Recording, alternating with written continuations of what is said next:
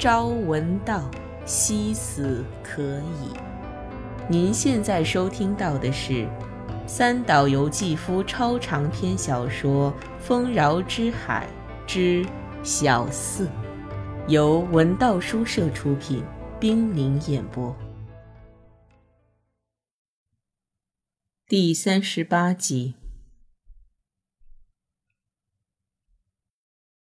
对本多来说，月光公主又不在了。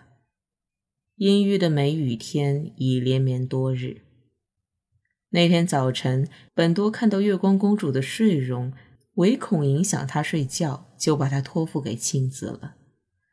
回京之后，心中有愧的本多克制着不去看望公主，对方也没来过信。在这表面上平安无事的时候，黎之却开始嫉妒了。近来泰国公主没有音信啊。吃饭的时候，他漫不经心似的问，言语中含着冷笑，眼眸却在热心的探索。黎之面对空无一物的白墙，反而自如的画出了想象的图画。本多有早晚一丝不苟刷牙的习惯，他发现刷毛并未损坏，牙刷却换得很频繁，一定是黎之为他着想，买来许多同样形状、同样柄色、同样硬度的牙刷，估摸着时间更换的。尽管这样，也换得过于频繁了。这虽然是小事，一天早晨，本多还是提醒了黎之：“小气呀，小气。”亿万富翁说出这样的话来，真可笑。黎之激动的连话都说不利索了。本多不知道他为什么如此激动，也未加理会。后来，本多察觉到，牙刷一般是在他回家稍迟的次日早晨被换掉的。大概是头天晚上在他就寝后，黎之悄悄地更换了牙刷。把一根根发亮的刷毛扒拉到根部，查看有没有口红的痕迹，闻闻有没有年轻女人隐约的香气，然后把它丢掉。不知什么原因，本多有时牙龈出血，虽不到满口假牙的年龄，却时时抱怨牙根松动。那么，梨枝对染在牙刷毛根上的浅红色会怎么看呢？尽管这一切没有超出臆测的范围，但本多有时感到理智心事重重，仿佛热衷于从空气中提取氧和氮进行化合物作业似的。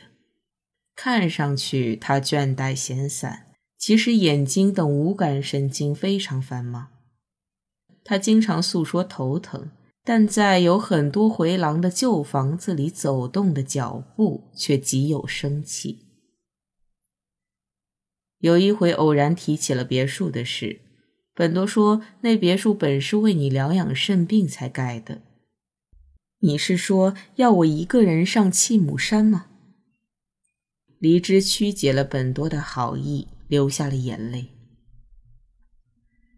从那次单独在玉电厂过夜以后，丈夫就闭口不提公主的名字了。黎之揣测这是丈夫产生恋情的标志。她做梦也没想到，丈夫从那以后没再见过公主。她误以为他们是在偷偷的约会，企图从离之耳目所及之处抹掉“月光公主”这个名字。这种平静非比寻常，她无疑是把害怕追究者的心情隐藏起来的假镇静。离之直觉到。此时或许正在什么地方举行着绝不会邀请自己来的小型秘密宴会。到底是发生了什么呢？就在本多感到一切已告终结时，黎之却感到有什么事正在开始，而这一点，黎之的看法是对的。黎之从不外出，而本多虽说没什么事，却常常外出。本多几次邀他一起出去，黎之总是借口有病待在家里，因而本多也就不太愿意理他了。本多一外出，黎之就活跃起来。他本应担心他不明不白的去向，但是本多一不在身边，他反而可以和自己最亲密的不安为伴了。可以说，嫉妒已成为离之的自由的根据。就像恋爱一样，离之的心总是缠绵不已。即使为了散心而习字，他的手也在不知不觉间写出了月影、月山等和月有关的字。还是个少女，就有那么大的乳房，真是下贱、恶心。黎之一想到这儿，就从自己无意中写下的“月山”几个字，联想到那坐在月光下静卧的乳房型双子山。他还和黎之在京都见过的双缸的记忆关联起来。然而，无论是多么纯洁的记忆，黎之也害怕把它全部挖掘出来。那双缸是他在女子学校休学旅行途中见过的。他一想起来自己冒汗的小乳房在夏季白水冰服下微微颤动的感觉，就浑身燥热难耐。本多担心离之的病体，想多雇些佣人，离之却认为人多了更得操心。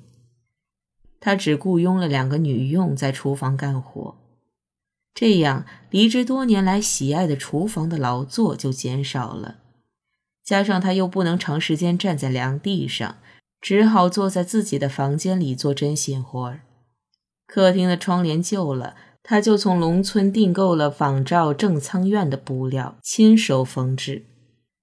离之把黑色的厚遮光幕和正仓院布料精心地缝合在一起，刚刚缝了一半。本多见了，嘲笑说：“现在又不是战争时期。”黎枝听了，越发固执起来。他害怕的并不是室内的灯光泄露出去，是害怕外面的月光照射进来。黎之在丈夫不在的时候偷看了他的日记，使他气恼的是，竟没有任何有关月光公主的记述。本多从年轻时起就对自己抱有羞耻心，所以抒情性的内容他是绝不写进日记的。黎之发现了一本和丈夫的日记放在一起的陈旧的日记，题为《梦日记》，署名松之清写。丈夫提到过这个人，所以她很熟悉，但是丈夫从未提及这本日记。他看到这本日记，当然更是第一次。黎之挑着读几段，其荒唐无稽使他瞠目结舌，于是他又小心地将它放回原处。黎之并不寻求什么幻想，对他来说，只有事实才能抚慰他。常常遇到这样的情况：关抽屉时没发觉衣袖被抽屉夹住了。刚要走，衣服袖子的腋窝处被撕开了线。精神上的这种体验几经重复的话，心也就成了溃烂的伤口了。他的心好像被什么东西紧紧地抓住了似的，总是茫然若失，六神无主。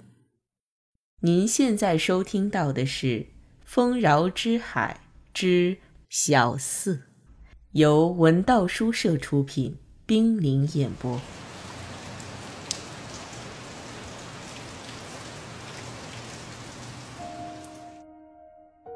雨昼夜不停地下着，离之隔窗观看被雨水浇得湿淋淋的八仙花。他感到，在暗淡的天空里摇摆的淡紫色花球，一如自己彷徨的心灵。这个世界的某地有个月光公主，这是他最难忍受的一桩心事，因为这一点，世界炸裂了。离之活到这个岁数之前，他几乎不知道情念这种东西的可怕，因而对自己内心产生的狂暴的寂寥感十分惊讶。这位不能生育的女子，第一次生下了一个怪胎。就这样，离之知道了自己也具有想象力。至今一次也未曾使用过，一直放在宁静的生活角落里已生了锈的东西，现在由于需要，立刻就被磨亮了。由需要产生的东西，总伴随着需要的苦涩，所以这种想象力并无丝毫的甜美之处。如果是基于事实而展开的想象力，心胸就会豁然开朗。而企图穷尽事实的想象力，则会使心智卑下乃至和解。况且那事实如果并不存在，就会在一瞬间一切都化作徒劳。然而，刑警的那种认为事实一定会在什么地方存在的想象力，是不会损及自身的。离之的想象力兼有两种心绪。即他认为事实一定会在什么地方存在，同时又希望没有那事实才好。于是，嫉妒的想象力就陷入了自我否定。想象力的另一面是绝不容许想象力的存在，正如过剩的胃酸会逐渐侵蚀自己的胃一样，想象力也在侵蚀想象力的根源。这时便会出现了哀叫着祈求被拯救的愿望。如果有事实，只要有事实，自己就会得救。探求进攻招数的结局是希望被拯救，这和自我惩罚的欲望类似。因为那事实如果存在的话，只能是打垮自己的事实。但是。对于这由追求而得到的处罚，当然会感到它是不合理的。检察官怎么能被处刑呢？这不是颠倒事理吗？焦急盼望的事情到来时，唤起的并不是满足的喜悦，而是对于无端受罚的不服和愤慨。啊，那火刑的烈焰即将扑上我的身体。我不该倒这样的大霉，不该承受这无以复加的痛苦。怀疑的痛楚已让我备受煎熬。为什么认识上的地狱之苦还要来火上浇油呢？追求事实真相，最后又想把它彻底否定，想要否定事实，最终却把获救的唯一希望寄托于事实。这两种心情循环往复，没有尽头，犹如山中迷路的行人，自以为是一直向前走，却不知不觉地回到了原地。以为是迷雾笼罩，却有一处景象清晰的吓人。顺着雾中这一线光明走去，那边并没有月亮。而是背后的月亮照到自己对面去的月影。其实离之也不是自始至终都失掉了自省之心，有时他也十分厌恶自己的这种心情，为这种无聊深感羞愧。但他认为这绝不是自己的过错。现在自己落得这般不招人爱的丑相，根本原因在丈夫。就是因为丈夫不爱自己才变丑的。想到这里，憎恨就像喷泉一样涌上心头。但是，黎之并没有想回避更加残酷的事实：即使自己没有因嫉妒而变丑，但变丑的原因还有很多。所以，就算不嫉妒，自己也已经不受宠爱了。虽说丈夫可恨，但她也是身不由己。有人强迫他必须特意躲开黎之的魅力，到头来非把黎之变成无人爱的女子。黎之以为这一点倒是可以原谅的。好多时候，她总是对着镜子长时间照个没完。头发长了，蓬乱地覆盖着面颊。黎之的脸部表情没有一处不是故意做作出来的。甚至包括浮肿在内。当他发现脸上浮肿的时候，以往总是浓妆艳抹一番。他讨厌那种老是睡不醒的眼神，喜欢稍稍加一点黛青，再涂上厚厚的白粉。年轻时的丈夫看到黎枝这副容颜，戏称她月姥姥。她当初只当是拿自己的病体开玩笑，因而很生气。不过，丈夫每逢称月姥姥那个晚上，总是对她倍加爱抚，无微不至。李枝本来以为是这副病体迎来丈夫无限恋爱，不知不觉脸上就带着几分娇矜之气。然而现在想想，丈夫从年轻时就喜欢妻子的浮肿，他的色欲里似乎潜隐着某种微妙的残忍。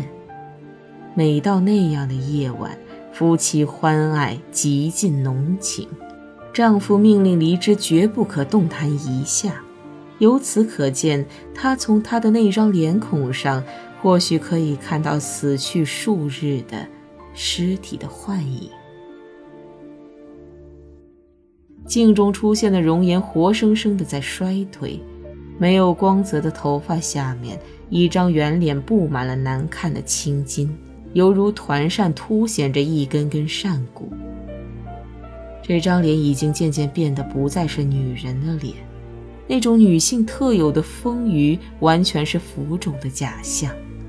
那只能说是像白昼月亮一般凄凉淡漠、迷迷糊糊、充满倦怠的丰腴。眼下不再以化妆求美，那只能是失败。然而，丑陋本身也是失败。已有的凹陷，他也无意再做什么改变，所以凹陷还是凹陷，丑陋依然丑陋，只好沉寂地停驻于沙滩般的起伏之中。按照黎枝的想法，不管怎样，自己都无法从嫉妒中脱身，说不定这些都怪不得丈夫，也许是包裹着自身的被褥一般厚重而庞大的慵懒造成的吧。他知道要甩掉这一切需要一股可怖的力量，只得放任慵懒，得过且过。可是怠惰总归是怠惰，但其内里为何没有一瞬的安息呢？黎枝蓦然想起，结婚后不久，她站在这座房子的楼上，眺望冬天美丽的富士山的情景。那时。婆婆叫她去楼上储藏室去拿过年的食品，她从储藏室看到，她自己那时还攀着大红背带呢。